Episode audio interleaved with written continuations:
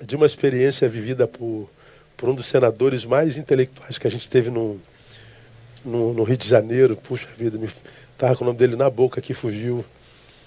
Que no leito da sua morte ele se dizia ateu, né? Na angústia, ele morreu com câncer. E ele mandou chamar o bispo católico do Rio de Janeiro, Dom Evaristo Arns. Aí ele foi visitar esse senador. Meu Deus, o nome está na ponta da língua. E esse senador ateu pedia ao bispo: me ajuda a crer, me ajuda a crer, eu preciso crer. E quando eu li isso, eu fui tomado assim por uma misericórdia por aquele homem e ao mesmo tempo uma gratidão imensa pela graça de poder crer. Saber que nós estamos atravessando o vale da sombra da morte, mas a gente pode sair daqui um pouquinho, né? E viajar nas asas do Espírito Santo, na presença do Altíssimo, e saber que a gente sente algo em nós que não é humano, cuja origem não está em nós, não está na nossa cabeça, no nosso cérebro, no nosso intelectismo, na nossa filosofia, mas é algo de origem divina que nos, nos ajuda a crer. É como eu já defini a fé uma vez, a fé é aquela graça que Deus nos dá para continuarmos mesmo quando o caminho acaba. É mais ou menos isso mesmo, né? A gente parece que não tem para onde ir, a gente está preso. Mas a gente sente que continua indo, a vida continua fluindo. É graça de Deus. Crer é um privilégio. Crer é um dom de Deus. Agradeça ao Senhor nessa noite porque você crê. Muitos, nesse tempo materialista, querem é, é, é, fazer-nos crer que crer é não pensar e de que não crer dá ideia de intelectismo. E, na verdade, quando você não crê, que você vive é um reducionismo. Você é, se transforma num pedaço de carne que anda. E é interessante que tudo que diz respeito à vida, né? Tudo que diz respeito à verdadeira vida, não se pega. Você não pega no amor, você não pega na saudade, você não pega na ira, você não pega no ódio, você não pega na solidariedade. Mas tudo existe. Ah, o que diz respeito à vida é, não se pega, não se toca, é invisível aos olhos humanos. Tudo isso se manifesta nessa carne. E aí, alguns que não conseguem crer, quer dizer que a vida é só carne, quando na verdade ela é só o, o habitáculo, ela é só o lugar onde a vida se manifesta. De tal, de tal forma como, como essa roupa aqui ó, está para esse corpo, esse corpo está para a vida. É, crer é um privilégio.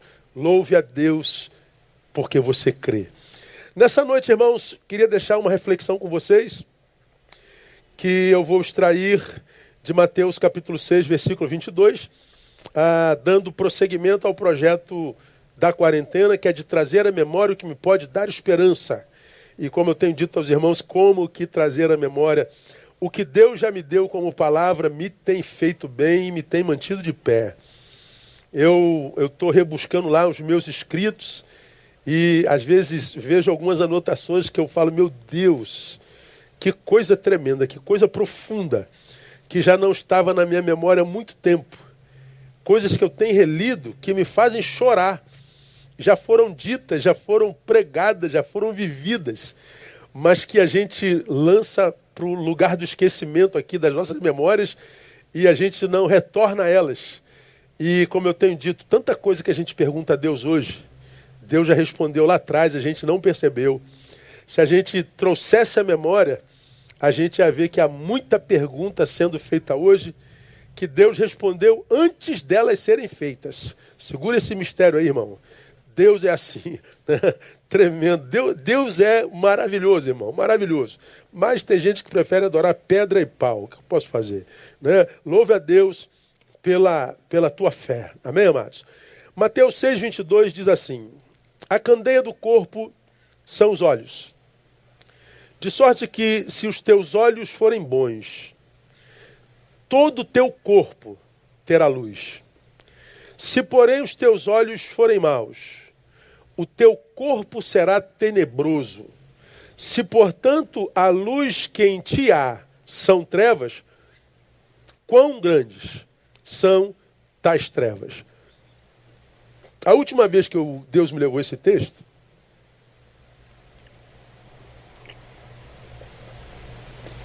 eu saía de uma visita no hospital psiquiátrico e fui visitar um amigo irmão do Clebin, que está aqui do meu lado. Clebin é suboficial da aeronáutica e ele tinha um amigo que teve um problema psiquiátrico. E me ouvia demais, era meu, meu, meu fã, digamos assim, entre aspas. E ele não queria falar com ninguém, ele só se predispunha a conversar comigo. Eu não o conhecia. E a pedido do Kleber, eu fui lá visitar esse irmão. Hoje, curado, batizado e membro da igreja. Coisa linda, né? É um camarada, um ser humano extraordinário. O Kleber falou tão bem dele que eu não tinha como não atender um homem com essa magnitude, mas estava doente. E quando eu cheguei lá, eu conversei com ele e tudo mais, e, e de lá ele estava no Hospital de Aeronáutica. Eu tinha uma outra visita marcada no Hospital do Exército, coincidentemente, os dois hospitais militares. Ah, foi coincidência mesmo. Como a visita desse rapaz se alongou demais, e a visita do outro hospital, o horário já estava acabando, mesmo sendo pastor, a gente entra a qualquer horário, eu militar mais ainda, mas eu não queria eh, abusar do horário, eu queria chegar no horário, eu falei, não vou almoçar, não vai dar tempo de almoçar. Eu estava de moto, um trajeto mais rápido, é, perto do hospital, primeiro tinha um botequim, eu parei nesse botequim e pedi um, uma Coca-Cola com pão com mortadela. Sentei e comecei a almoçar o pão com mortadela com Coca-Cola. Minha moto estacionada na, na, na calçada do botequim, aí passa uma pessoa, me olha dentro do, do botequim, se espanta, e grita: Senhor pastor Neil Barreto? Eu falei: Sou eu.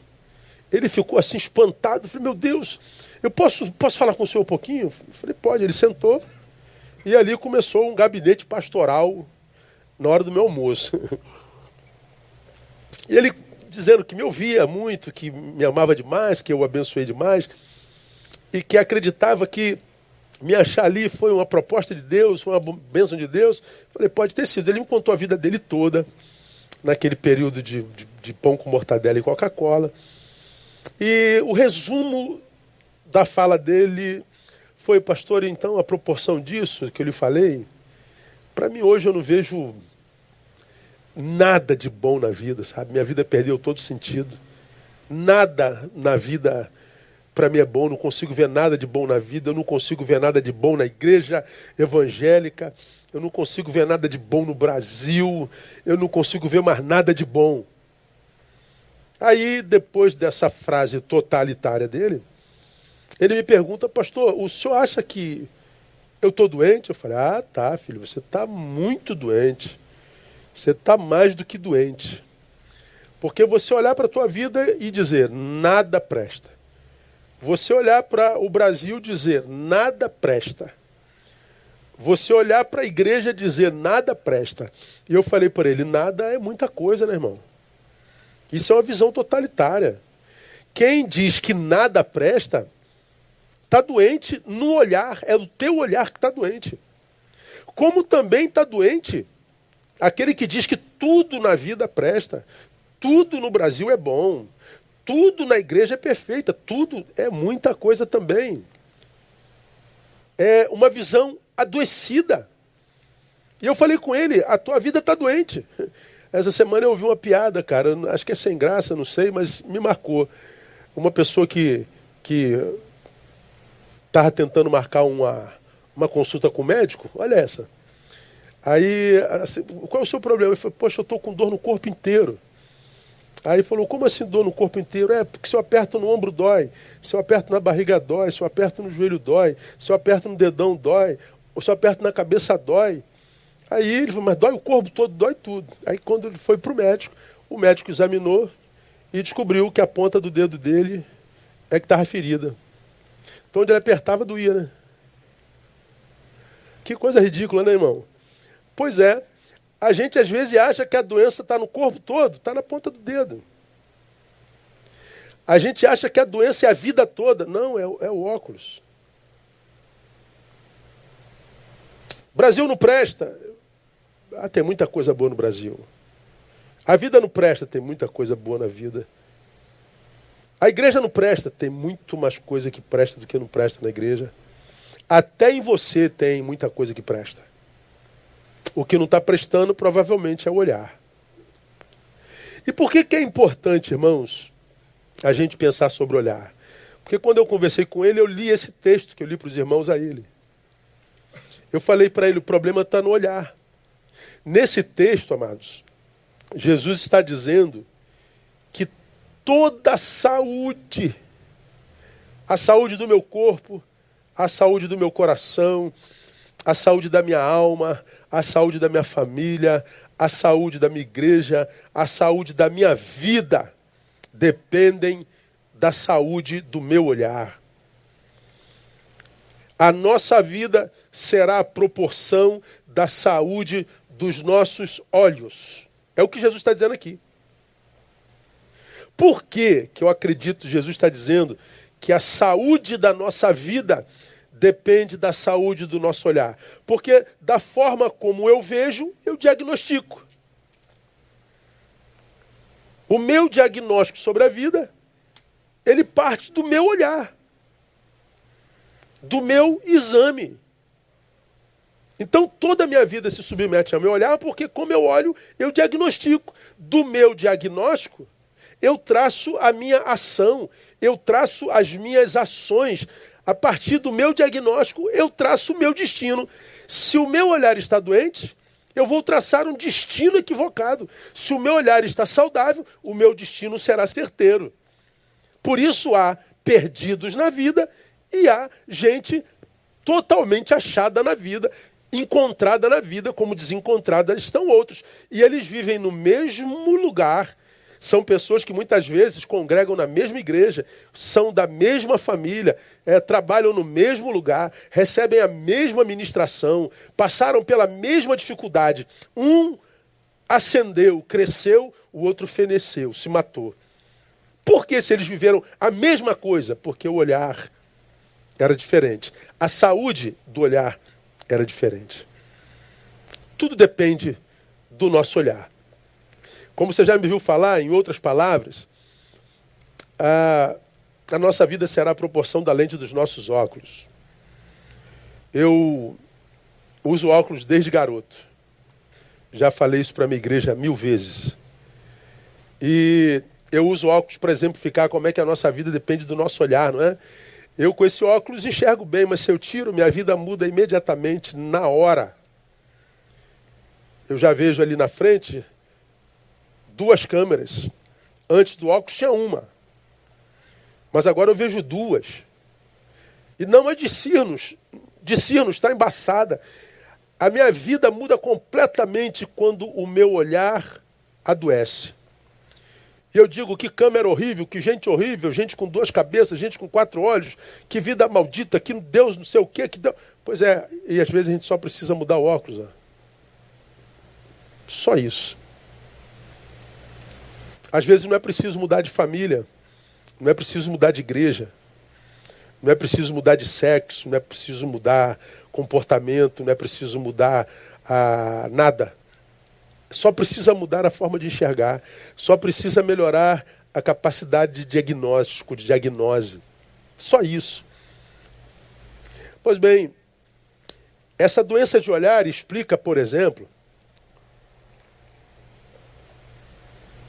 essa polarização nojenta na qual a gente vive hoje e na qual nós nos afundamos. Que tempo chato esse tempo que nós vivemos hoje chatos da direita, chatos da esquerda. Ambos em torno do mesmo personagem, o Bolsonaro. Os que amam idolatricamente e os que odeiam idolatricamente.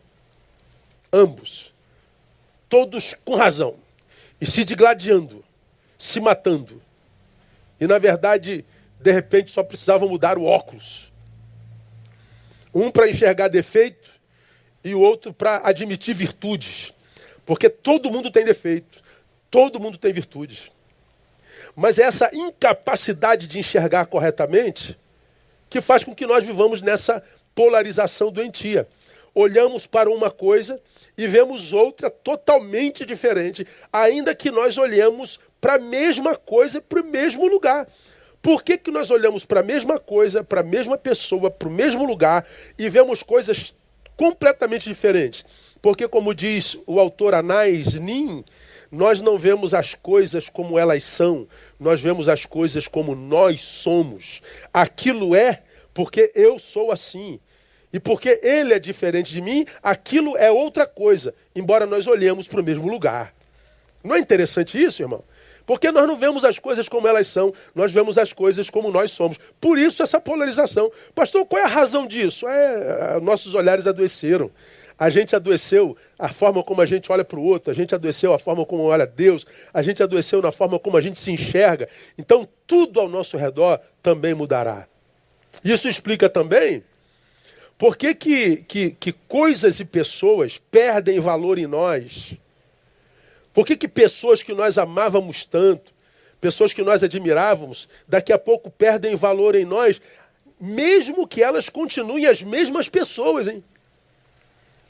As pessoas que nós admirávamos, nas quais nos alimentávamos, nos eram pessoas fonte, pessoas retiro, para quem a gente se retirava no tempo de angústia. Já falei sobre isso aqui. Pessoas que foram assim a vida inteira. Aí, de repente, elas mudam em nós, ainda que continuem as mesmas pessoas. Ou seja, elas são as mesmas, mas nosso olhar mudou. Não foi a pessoa que mudou, foi o nosso olhar. Por que mudou? Por que, que aquela pessoa, na nossa concepção, mudou? Porque nós mudamos. O nosso olhar mudou.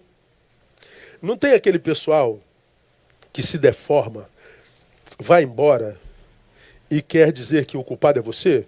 Ah, eu vou embora desta igreja porque o pastor não é mais o mesmo. Ah, eu vou embora deste, deste emprego porque o meu chefe não é mais o mesmo. Ah, eu estou saindo desse ministério porque fulano não é mais o mesmo. Ah, eu estou saindo desta casa porque minha esposa meu marido não é mais o mesmo. E aí ele sai, diz que você que mudou e sai querendo perpetrar, perpetrar culpa na tua cabeça. Ah, eu estou indo embora porque o pastor é mais. Ah, vai te catar, irmão. Quem sabe, quem me conhece sabe que esse, esse negócio de querer botar culpa em cima de mim não, não cola, mas não cola de jeito nenhum. Cada um enxerga a vida à proporção da saúde dos seus olhos. Aquele que você abandonou, dizendo que mudou, continua sendo alguém em quem multidões se alimentam, pessoas amam, pessoas é, se refugiam. O que mudou foi o teu olhar. E o teu olhar te fez fazer o que você fez consigo. Se afastar de pessoas fontes, de pessoas retiros. Te fez mergulhar na solidão. E agora, muitas vezes, o orgulho te impede de retornar.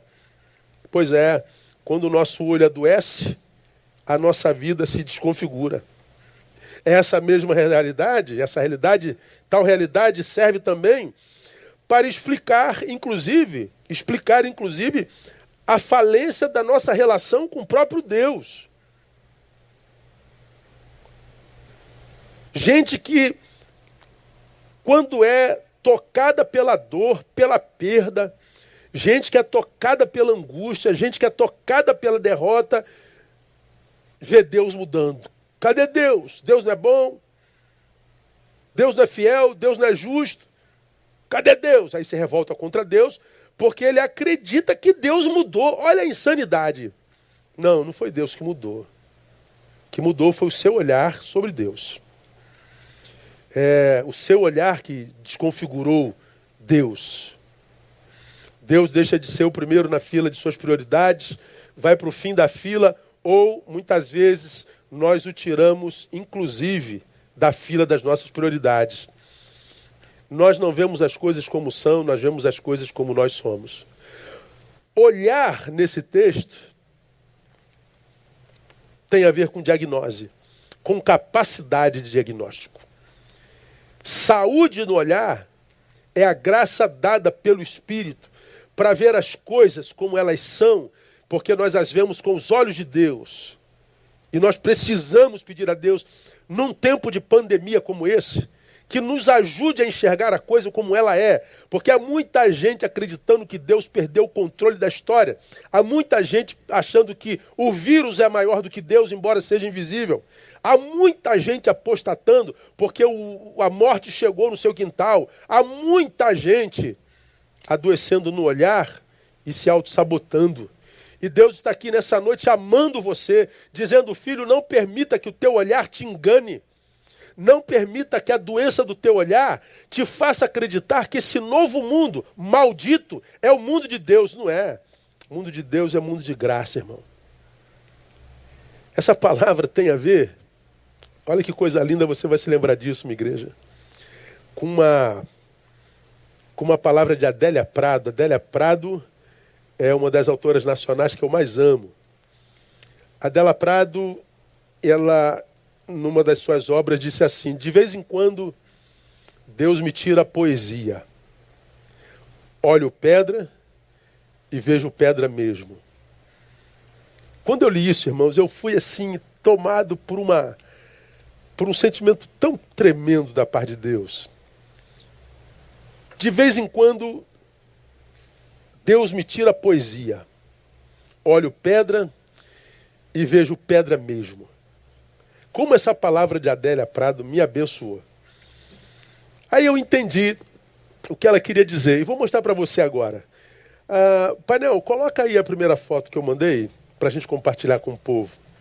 Vou explicar a você o que a Adélia Prado estava querendo dizer. Às vezes Deus me tira a poesia. Olho pedra e vejo pedra mesmo. Em outras palavras, às vezes Deus me tira o encanto. Poesia, encanto. Vejo pedra e vejo, e, e, e vejo pedra mesmo. Você está vendo uma obra de Miguel Ângelo. Michelangelo esculpiu esta obra chamada Pietà em 1498. Ela está lá na Basílica de São Pedro, no Vaticano. É uma das obras mais valiosas da história da humanidade. Eu e você estamos vendo o que? Jesus Cristo morto, na mão, no colo, nos braços da sua mãe Maria. Pois é. Mas na realidade, você sabe o que é isso? Isso é um bloco de mármore. Isso é uma pedra que foi vista com encanto, com poesia. Michelangelo olhou para um bloco de mármore com encanto, com poesia, e viu num bloco de mármore Jesus morto nos braços de Maria. Ele pegou suas ferramentas e começou a tirar o lixo desta pedra. E quando ele começou a limpar essa pedra, tirando dela o lixo, ele mostrou que dentro da pedra vista com encanto tinha uma Maria segurando Jesus no colo. Pois é, é uma pedra vista com encanto, é uma pedra vista com poesia. Até uma pedra vista com poesia vira em obra de arte valiosa. Bom, se fôssemos, quem sabe eu ou você, olharíamos para um bloco de mármore e não veríamos nada. Miguel Ângelo, com grande poesia, com grande encanto, tirou uma obra de arte da pedra. Deixa eu mostrar mais uma obrazinha para você. Bota a segunda para nós, painel, por gentileza, para a gente exemplificar. Está aí uma obra chamada O Beijo. Esse é de Rodin. Rodin a esculpiu entre 1888 e 1889. E ele fez essa obra inspirada no romance com sua assistente Camille Claudel. Ele se apaixonou por ela e fez dela sua mulher. E essa obra, esculpida em 1888 e 1889, está no Museu de Rodin, em Paris. O que é esta pedra? É um bloco de mármore que foi olhado por Rodin com poesia. Foi olhado por Rodin com encanto. E porque Rodin olhou para a pedra com encanto. Ele viu um casal apaixonado se beijando. Pedra, dependendo da saúde do olhar, vira poesia. Pedra, dependendo da saúde do olhar, vira obra de arte. Tudo depende do nosso olhar. Pode voltar para mim. A vida é assim. Será a proporção da saúde do nosso olhar. Não é lindo? Aqui me veio à memória, quando eu fazia essa palavra, 2 Coríntios capítulo 4, versos 3 e 4, onde o apóstolo Paulo, sábio apóstolo Paulo, escreve assim: olha, mas se ainda nosso evangelho está encoberto, é naqueles que se perdem que está encoberto. Quem são esses que se perdem? Nos quais o Deus deste século cegou os entendimentos dos entendimentos dos incrédulos para que lhes não resplandeça a luz do evangelho da glória de Cristo, o qual é a imagem de Deus. Se o nosso evangelho está encoberto, está encoberto para quem? Para os que estão perdidos. Quem são os perdidos? Aqueles cujo Deus desse século cegou o entendimento. Ou seja, aqueles cujo Deus desse século adoeceu o olhar, adoeceu a capacidade de diagnose, adoeceu a capacidade de ver com clareza.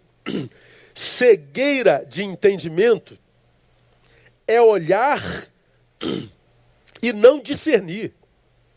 É olhar e não conseguir traçar diagnóstico correto. Cegueira de entendimento é ver sem discernir, é visão pela metade. Olha que coisa interessante, irmão. Não é cegueira de olhos, é cegueira da capacidade de diagnóstico. Eu olho a mesma coisa que outros olham. Eles discernem, eu não. Olhamos para a mesma coisa e estabelecemos um diagnóstico completamente diferente. Por quê? Porque não depende da coisa, mas da saúde do nosso olhar. A Bíblia é maravilhosa. Cegueira de entendimento é olhar do engano, é autossabotagem.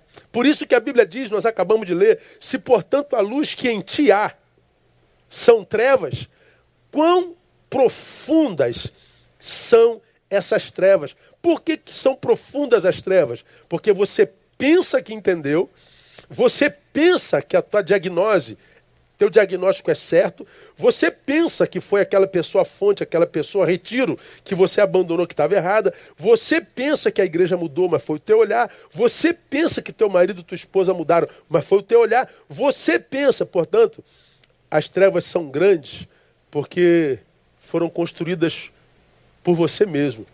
Autossabotagem. Esse olhar é o olhar impeditivo e, consequentemente, destrutivo. Ele te impede de ver como é a realidade e porque você está impedido de olhar a realidade, você se destrói. Por quê? Aí eu mostro para vocês algumas realidades práticas. Por que, que é impeditivo e destrutivo? Porque, por exemplo, primeiro, ó, faz o discípulo parar de ouvir o mestre, por exemplo. É, é, é muito claro isso na vida, irmão. Como eu já citei aqui, pessoas que te eram fontes. Quantas pessoas fontes a gente tem no mundo hoje, irmão? Aquela pessoa que você sabe que depois que sentar com ela, você sai mais rico, você sai melhor. Pessoas que, com as quais você se senta e você tem acesso à tua melhor versão. Você se sentou com ela, mas ela te dá acesso à tua melhor versão. Quantas pessoas na vida você conhece assim? Quantas pessoas que de fato abrem a boca e tocam a tua alma, vão para além da tua pele? Quantas pessoas te confrontam, te botam diante do espelho e você vê que não é por maldade, é por amor? Quantas pessoas desaprovam a tua conduta com amor? Pessoas fontes, irmãos, são raras. Como também, como preguei domingo retrasado, as pessoas retiro. Aquelas pessoas que para as quais a gente se retira quando a gente não está suportando angústia. Preguei domingo passado que a gente não se retira só para o monte, para a serra, a gente não se retira só para para a cidade praiana, a gente não se retira só para lugares, porque nem sempre a gente tem dinheiro para se retirar para a serra, para pousada, para alugar uma praia, uma casa na praia, mas a gente se retira para pessoas. Pessoas que nos são ilhas.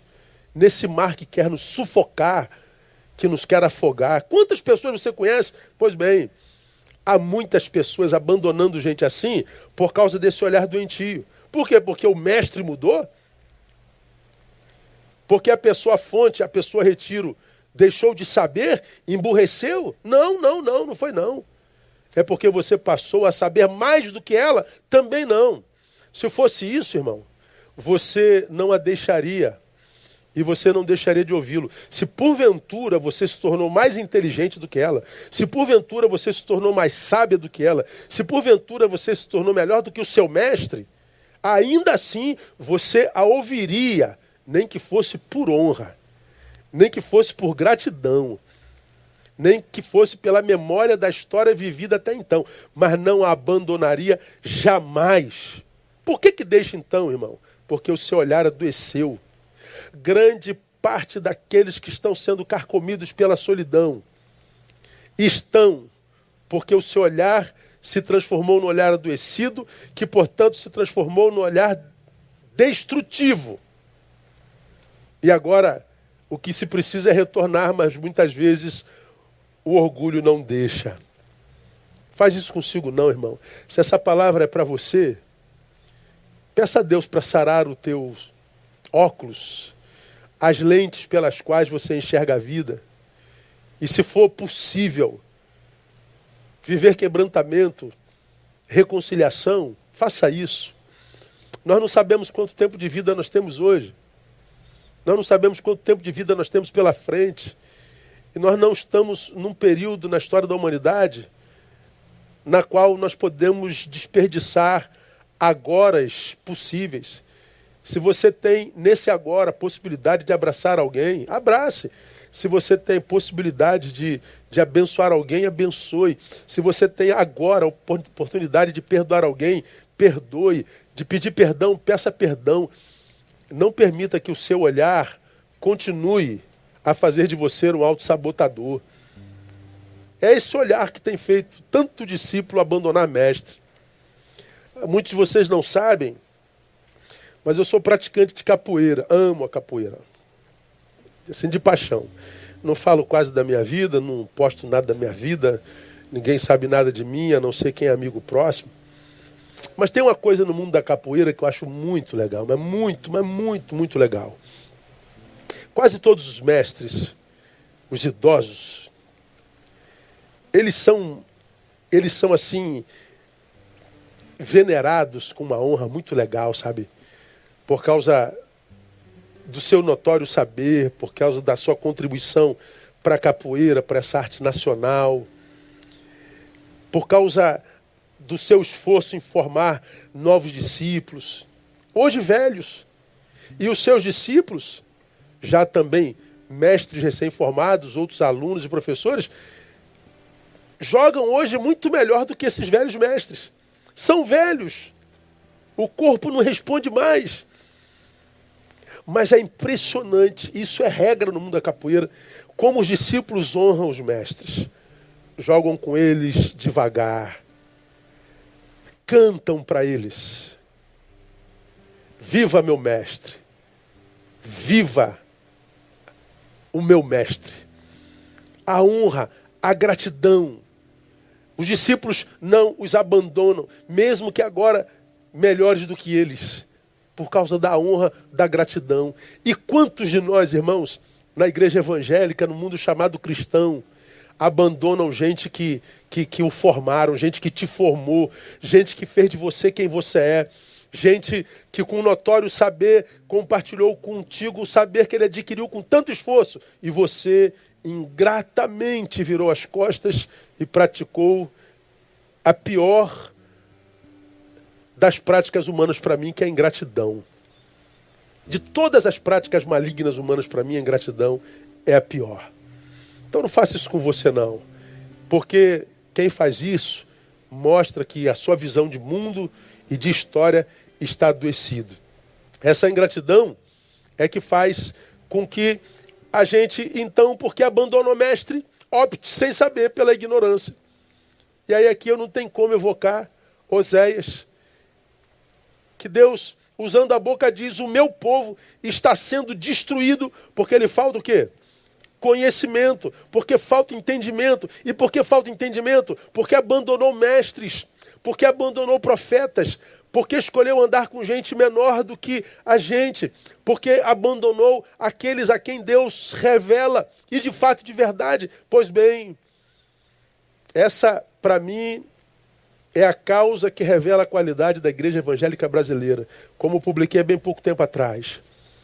Por causa da numero, numerolatria, da ganância por número, pelo crescimento rápido, portanto, por ostentação, número, número, número, número, para ajuntar gente, número, grandeza, nós comprometemos a qualidade do discipulado. Porque a gente queria cabeça de gado e não discípulo. Nós queríamos devotos e não discípulos. Comprometemos o discipulado na igreja e hoje nós temos que conviver com esse mar de maus testemunhos que a gente vê sendo praticado na sociedade o tempo inteiro, que mancha o nosso próprio nome. Por quê? Porque a numerolatria nos fez comprometer conteúdos e qualidade. E, portanto, nós temos uma igreja que cresceu em número, não cresceu em influência, e uma igreja absurdamente frágil para dor, completamente incompetente para antagonismo. Uma igreja apóstata. Por quê? Porque a, o olhar adoeceu, e esse olhar adoecido fez com que nós abandonássemos mestres e fizéssemos opção pela ignorância. É esse olhar que faz isso com a gente.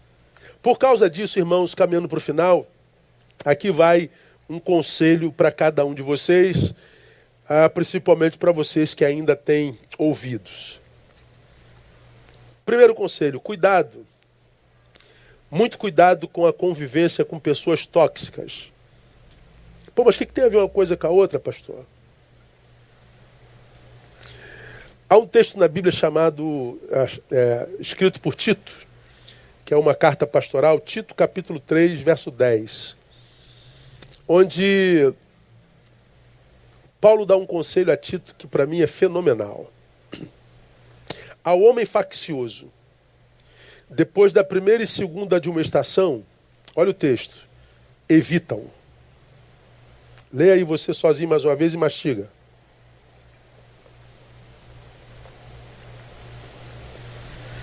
Ao homem faccioso, o homem da cisão, o homem que divide, o homem que tem problema com comunhão, com autoridade, com honra, com gratidão. Advirta-o, exorte-o, chame sua atenção. Não te ouviu? Faça de novo. Mas se ele não te ouvir de novo, evita-o. Bota o versículo seguinte, painel, o versículo 11, por gentileza. Sabendo que esse tal está pervertido e vive pecando, e olha só o texto, e já por si mesmo está o quê? Condenado. É faccioso, é da cisão, não reconhece autoridade, mestres, ensino, responsabilidade.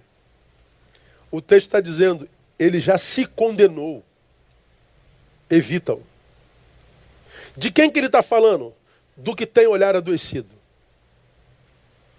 O olhar que abandona mestre, o olhar que abandona comunhão, o olhar que abandona família como filho pródigo, o olhar que se faz maior do que o que de fato é, que diminui quem não é igual a ele, que desconstrói em si quem pensa diferente, é faccioso. Esse texto está dizendo, já está condenado em si mesmo. Por quê? Porque o olhar adoeceu. Paulo está dizendo, evita-o. O que quer dizer? Que toda relação, preste atenção, toda relação que se pretenda saudável e edificante deve ser desenvolvida sob análise toda relação que se pretenda saudável e edificante deve ser desenvolvida sobre a análise.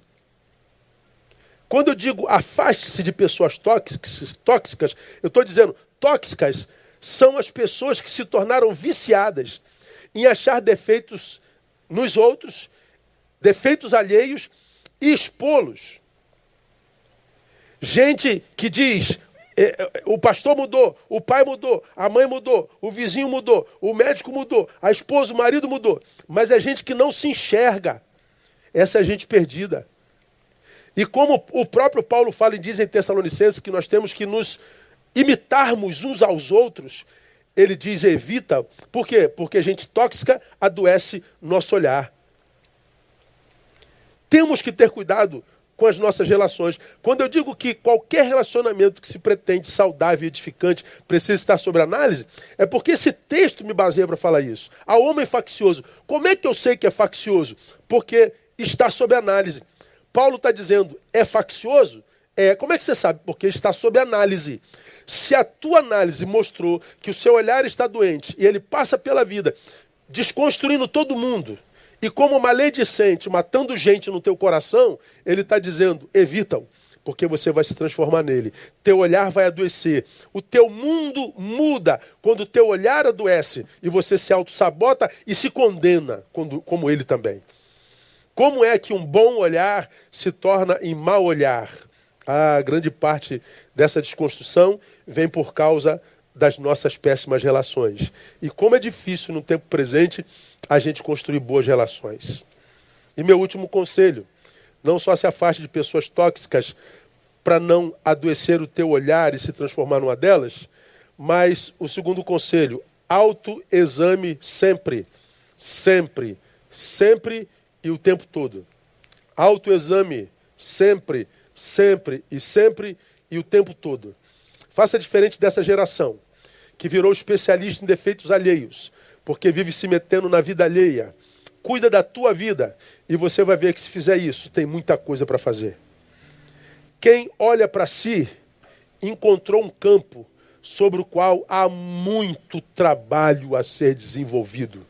Vou repetir: quem olha para si encontrou um campo que tem muito trabalho a ser desenvolvido. Por isso, autoexame sempre. E aqui vem mais uma vez a palavra de Paulo a um outro pastor, a Timóteo, que diz: tem cuidado de ti mesmo e do teu ensino, persevera nestas coisas, porque fazendo isto, te salvarás tanto a ti mesmo como aos que te ouvem. Olha Paulo dizendo a Timóteo: Timóteo, cuida de ti mesmo. Timóteo era um pastor jovem. E Paulo está dizendo: não é a igreja que cuida de você, Timóteo. É você que cuida de você. Não é a esposa que cuida de você. Ela ajuda, mas quem cuida de você é você, Timóteo. Não são as irmãs da igreja. Não são os diáconos da igreja que cuidam de você, Timóteo. Quem cuida de você é você, Timóteo. E quando você faz isso, se cuida, você se salva e salva quem te ouve. Esse versículo eu tatuei na minha pele. Para que toda vez que eu acorde eu veja no espelho que o Neil precisa cuidar de si. Porque tem muita gente cuidando da minha vida, falando da minha vida, se metendo na minha vida e que não conhece a minha vida nem de longe. Portanto, Neil, não os ouça. Cuida tu de ti mesmo. E é o mesmo conselho que a palavra te dá nessa noite. É o mesmo conselho que eu te dou nessa noite. Cuida de ti mesmo. Não transfira o cuidado de si para ninguém. Marido, esposa, mãe, pastor. Quem cuida de você é você. Eu tenho dito a, muito, a muitas das minhas ovelhas, que principalmente aquelas que eventualmente se mostram é, é, frustradas comigo. Ah, eu precisei do meu pastor, ele não estava lá. Eu não vou estar na vida de muita gente. Só aqui em Betânia são mais de 5 mil pessoas. Eu não tenho como atender 5 mil, eu não tenho como atender 50 pessoas nos momentos mais angustiantes da nossa vida, irmãos, somos nós e Deus. Quando o problema é na alma, quando toca lá dentro, não há marido que possa ajudar, não há esposa que possa ajudar. Como eu já ministrei citando Rousseau, Rousseau disse que nós somos absolutamente sós. E quando nós estamos juntos, nós desenvolvemos script social. Nós somos personagens. Mas lá dentro existe um ser que só nós conhecemos e que só nós a ele temos acesso. E a gente não pode transportar o cuidado desse ser para ninguém, nem aos nossos mais amados. Quem cuida da gente é a gente. E a gente cuida da gente com maior qualidade quando a gente cuida, sobretudo, do nosso olhar. Porque se a gente não cuidar do nosso olhar, podemos chegar a um ponto do qual ou no qual a gente vai dizer nada na vida presta. Ninguém presta. Igreja não presta, Deus não presta. É a doença do olhar. Que Deus, nessa noite, nos faça refletir sobre a saúde do nosso olhar. Que Deus nos capacite a ter uma visão saudável para a gente ver, inclusive nessa pandemia, uma oportunidade de crescimento. Que a gente possa ver, mesmo no vale da sombra da morte, a manifestação daquele Senhor que disse: Não temas.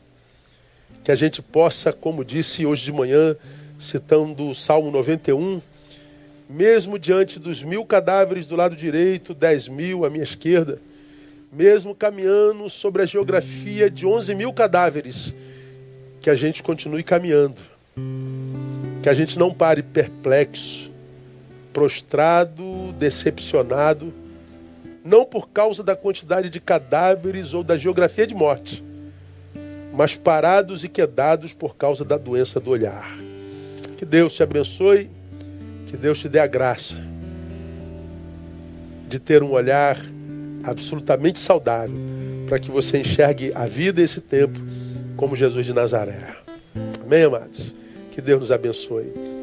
Nós vamos orar e nessa oração nós vamos nos lembrar dos nossos amados que estão adoecidos, as famílias que estão enlutadas.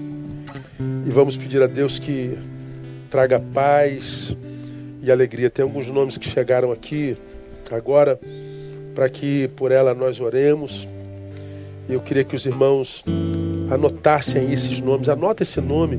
Você que tem vida de oração. Vamos orar pela família da irmã Silvia, falecida, irmão Dante e suas filhas. Ah, vamos orar pela irmã Rose, esposa do irmão Mário, falecido. Vamos orar ah, pela família do Reinaldo, esposo da Vivian, falecida. Vamos orar pela vida da Sabrina, esposa do nosso querido pastor Alisson falecido, sepultado hoje à tarde, que abalou muito nosso coração, nossa alma, a vida de nossa igreja. Estamos feridos na alma. Perdemos um filho, aquele tipo de, de ovelhinha tão rara que a gente vê Deus trabalhando sem desperdiçar o trabalho de Deus que se permitiu usar por Deus. Que Deus te abençoe, Sabrina, que Deus te abençoe, Ágata, pequena Ágata, Ágata, que pastor Alisson tanto curtia, tanto babava, né? Mas agora o Pai do céu vai cuidar dela. O Pai do céu vai guardá-la. Vamos orar por essa gente. Vamos orar pela Luana, pelo Diego. Vamos orar pelo Felipe Simões Vamos orar, tem mais gente chegando aqui agora, deixa eu ver, me chegou aqui agora. Ronaldinho e Lúcia, casal, membro de nossa igreja, ambos estão internados. Estão no oxigênio, não estão entubados, estão no CTI, pai e mãe, marido e mulher. Mas não estão entubados. Estão isolados no quarto, mas ah, estão melhorando. E tantos outros irmãos que estão carecendo.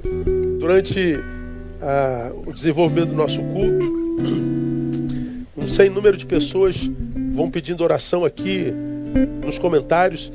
Eu queria que vocês que estão aí nos comentários orassem por essa gente, liberassem uma palavra de graça. Alguém que disser que minha mãe está enferma, perdi um amigo, perdi uma amiga. Ah, libera uma palavra, isso já tem acontecido, eu sei. Então libera uma palavra de graça para cada um deles, que essa palavra vai no coração, vai na alma e sara olhares. Cura a visão. Vamos orar. Se você conhece o irmão da sua igreja, ah, idoso, que não vê há muito tempo, sabe o telefone dele, dá uma ligada para ele, dá uma palavra de graça. Vamos desenvolver essa comunhão gostosa. Eu tenho ligado para um bocado de gente, para alguns idosos da nossa igreja, e há uma festa, uma alegria. Faça isso também, se você pode. Vamos fazer essa teia de solidariedade e oração. Vamos orar ao Senhor? Vamos falar com Ele, pedir a Ele a sua bênção para essa semana, que essa semana seja a semana da boa notícia. Ah, ouvimos na sexta-feira um laboratório descobriu um anticorpo que, que bloqueia o coronavírus 100%. Então, tomara que seja verdade, né? Ainda não foi testado em humanos, está in vitro, mas que seja testado essa semana e que seja comprovado e que a gente seja vacinado e que a gente volte para a rua, né? Misericórdia, a gente quer ir para a rua, que coisa doida, né? A gente quer tirar essa máscara, a gente quer mostrar a nossa beleza, né? A gente quer viver. A gente quer viver a liberdade para a qual nós fomos chamados, né? E vai chegar, irmão. Está mais próximo do que há dois meses atrás. E a gente vai poder voltar a celebrar aqui com muita alegria. Eu quero ver esse tabernáculo lotado, esse templo cheio eu quero ver saindo gente pelo ladrão, eu quero ver os irmãos brigando na porta por lugar, eu quero ver o pessoal trazendo, pastor, tá tendo briga lá fora. Eu não quero nem saber, tem mais de 18 anos, se vira aí e a gente faz o culto fúnebre depois. É uma brigalhada por lugar, irmão. São três auditórios, aqui 1.500 lugares, aqui atrás 300, lá atrás 200. Então são dois lugares. É uma é uma, uma, uma, uma briga. E quando a gente voltar, pode ter certeza, vai vir muito mais gente ah, para a nossa igreja que venha. A gente faz dois, três cultos do domingo, não tem problema nenhum. A gente quer estar tá junto, né? A gente quer olhar no olho do outro, a gente quer dar um abraço. A gente quer dizer que saudade, amiga, que saudade, amigo. A gente quer chamar para almoçar na nossa casa de novo, né? A gente quer é, fazer um churrascão junto de novo. A gente quer celebrar aniversário. A gente quer ter direito de sepultar os nossos mortos. A gente só quer ser e ser com plenitude e para a glória de Deus. Vai acontecer. Essa semana vai ser uma semana de muito boas notícias. Aleluia. Vamos orar, depois vamos louvar e teremos terminado. Senhor, muito obrigado. Como a tua palavra nos faz bem. Como a tua palavra tira escama dos olhos como a tua palavra sara o olhar e como o olhar sarado faz toda a diferença.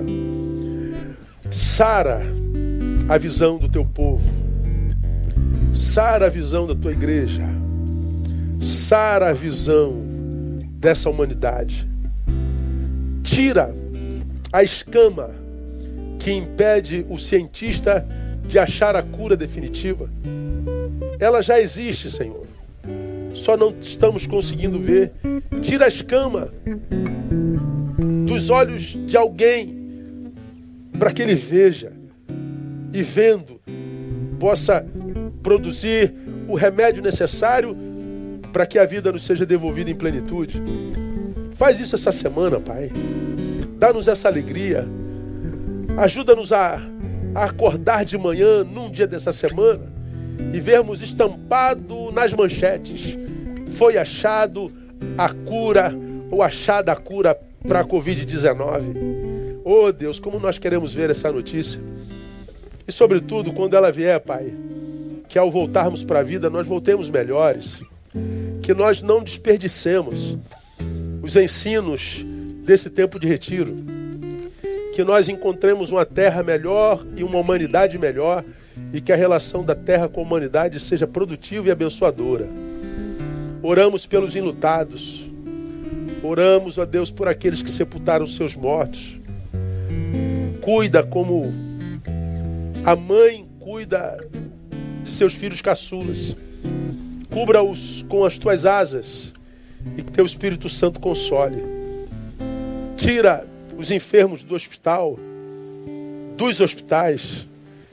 Glorifica o teu nome, sendo Jeová Rafá e traz glória para o teu nome.